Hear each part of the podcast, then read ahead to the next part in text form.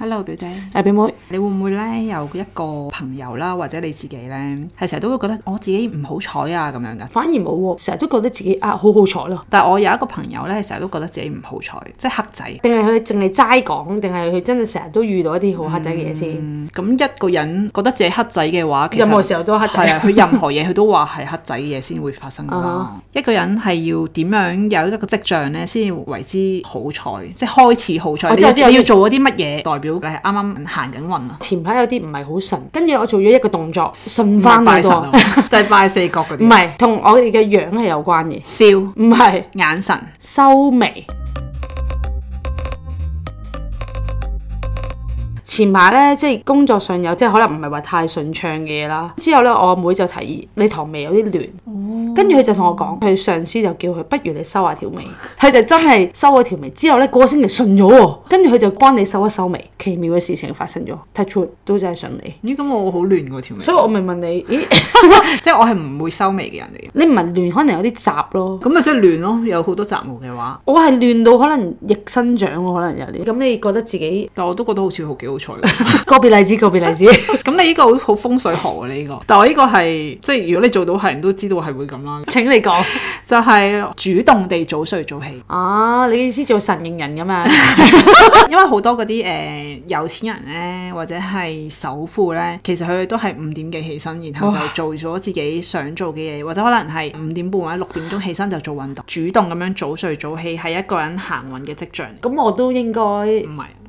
係，我因為都係因為我翻工嘛。但係其實咧，咁你但係你唔係主動早睡早起，咩、叫主動同被動係有係有分別嘅嘛、啊，OK，OK 以前翻工咧，我係翻九點半啦，住得好近，所以其實咧我係八點半先起身嘅。起身嘅時候都勁攰咁樣，嗯即係好唔想起身啦。但係我而家可以六點幾，我都好想自己起身。你諗下呢個分別，逼住要起身，同嗯你根本冇嘢逼住你，你會想自己起身做自己嘅事，呢個係兩個完全唔同嘅模式嚟噶嘛。逼自己起身，亦都係咁講，工作未必係因為唔中意嗰係份啦。工咯，你有冇自己想做嘅嘢？嗯，即係如果你有想做嘅嘢驅動咗你，自己主動可以做起身，其實做起身唔係一個難度咯。即係可能其他人係會誒、呃、覺得，唉好辛苦啊，唔想早起身翻工啊。咁其實嗰份工就係你唔唔中啱意咯咯。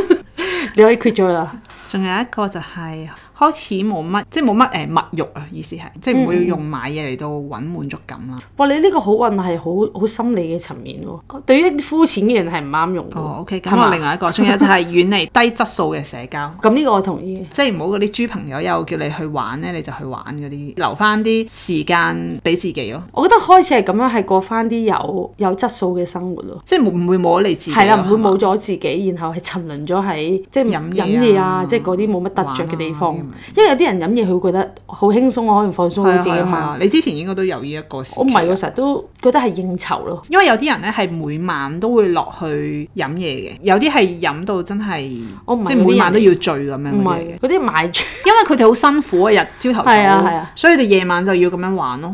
或者佢哋係唔想揾其他嘅放鬆方法，因為其他放鬆方法仲煩咯，可能係例如啦，可能係跑步嘅，咁、你跑步其實個身體好攰噶嘛，嗯，即係如果你可能係我咁我就誒、呃去畫畫啦咁樣，又要用你嘅創意，又要用腦喎、係咁咁啊係人喎又好攰喎，會唔會係一個一人嘅惰性本質 啊有一個係惰性喺啊度，啊咁所以就揾啲最簡單嘅嘢就係飲酒啊，飲多咗又唔係好諗到嘢啦嘛，又唔使用腦啦，又可以好好好好飛瞓嘅啊成件事。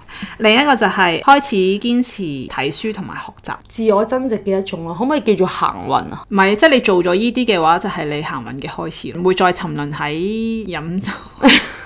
其實呢個會唔會係算係你開始揾到自我價值係嘅咯或者方法，然後就係等於行運咧？對於你嚟講，你嘅自我增值或者修養提升咗，就會令到件事順暢啲。又好似係。另外一個就係停止抱怨，積極行動。一定係啊係咪啊個人少啲 negative，你 feel 嗰樣嘢係誒同，但係我想話咧，我有個朋友佢係成日都會抱怨嘅，但係我有一次係 share 咗一啲文章俾佢啦，咁就即係講話誒 positive 嘅思想啊，嗯即係誒即係你唔好咁 negative，跟住佢就話點解你會覺得我 negative？哦，佢自己唔知。佢覺得自己淨係喺工作上面 negative 啫，人生上面並唔係咯。哦，咁你覺得佢係咪啊？我覺得佢唔知道咩叫 negative 同哦 positive。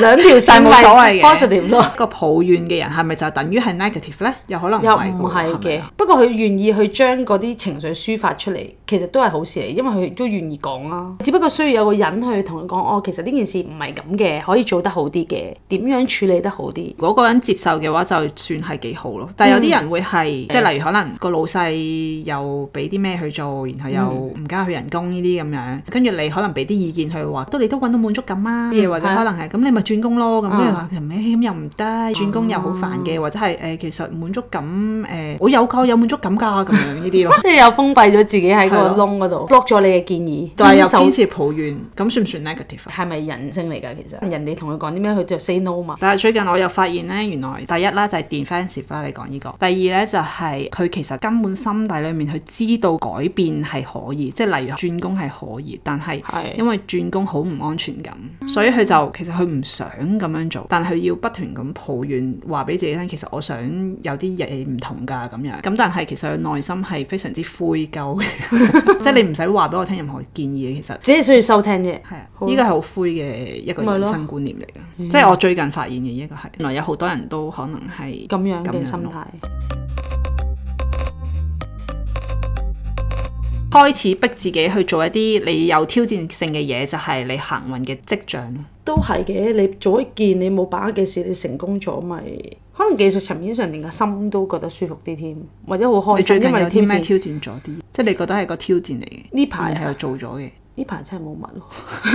我突然間都諗唔到添，真係諗唔到我係咪喎呢冇去做任何嘅挑戰？啊哦，可能我堅持喺 cover 第五波之後，我有堅持做翻做運 動一個運動咯。唉我有攀石，攀石可唔可以係一個新挑戰啊？其實攀石係可以有鍛鍊到你意志力，應該有獨立嘅思想。現場咧有好多師兄咧同你講下可能條線點樣行啊，但係其實嗰條路唔一定係跟阿師兄嗰條咁樣行，嗰條路亦都未必適合我個體型去行。咁、我就要從中去接受咗佢意見啦，跟住然後我再去思考下到底我要去點樣去做呢一條線先可以達到個目的咯。呢排幾中意攀石，因為又可以同人去討論下條線點樣行啦，點樣去做啦。而另外嗰樣嘢就係我去決定點樣攀，我攀唔攀到，我跌咗落嚟，我之後再去諗，可能坐低諗五分鐘、十分鐘，我然後再去試嘅過程裡面，其實個得着多過攀到嗰條線咯。有啲人咧可能會覺得，妖攀嚟做乜鬼啫？攀完又落 翻嚟。係啦，即係呢個係咪就係完全冇挑戰性嘅？係啦嗯個即係個心唔冇任何挑戰。係 啦，啱啊！！我覺得你要挑戰下，嚇，我有玩 過啊，你好耐冇玩過 啦。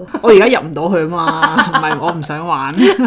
另一個就係坦然接受自己嘅得失，give and take 嘅一樣嘢。咧我有個 friend，佢而家係做緊份幾安逸嘅工嘅，咁佢其實佢知道自己想要咩，就係、想要時間安逸嘅工，咁當然錢就會少咗啦。係資歷其實係夠嘅，但係佢想揾一份 junior 嘅工啦。總之佢、就有個同事就介紹一份啱翻佢嘅資歷嘅，即係 senior 啲啦。嗯咁就但係人工高啲嘅，咁但係佢知道一做咗佢呢，就少咗好多私人嘅時間啦。哦咁嘅、時候，有啲人呢就會覺得啊，但係咁又多啲錢喎、咁如果你可能真係做咗啦，你就會抱怨啊，點解我冇時間㗎？好、哦辛苦啊咁樣。係即係呢我啲呢覺得佢啲係咪就係 give and take？其實啊佢選擇咗㗎啦。選我選擇咗㗎啦佢，選擇咗㗎，佢唔係煩惱，我就係哦純哦粹係拋呢樣嘢出嚟。如果你嘅選擇會係點？我會揀一份有挑戰性嘅工啦。哦，咁即係你應該係會揀多啲錢做翻 senior 嘅工。係，但係個過程裡哦面，可能我係一開始要多啲時間去適應嘅，但係我會 set 個 target，可能我半年就要 set 好㗎啦。跟住嗯半年之後，我就要個時間就 control 得好好㗎嗯啦。我希望可以半年之後過翻一個比較穩定啲嘅生活咯。但係我會喺嗰份工裡面盡量爭取咯。因為我個 friend 係好清晰目標嘅，佢係、真係唔想工作上嘅嘢騷擾到佢私人嘅時間，所以佢就係、我覺得其實咁樣都可以啊佢勁係清晰啊，又冇同人哋比較，亦亦都冇因為身邊嘅一定好多身邊嘅以前嘅同事啊，或者以前嘅僆啊，都會高人工過佢㗎係嘛啊。咁、但係佢冇將呢個做比較咯，因為佢知道自己得咗嘅時間係好寶貴。嗯，呢個係非常之值得。呢個係好好啊，學習值得學習啊！呢、個同埋好運行好運嘅象徵嚟嘅，啊真係。啊好運嘅啦你，多謝大家收聽啦。誒、可以 follow 我哋 IG 九 F dot is not easy，拜拜拜。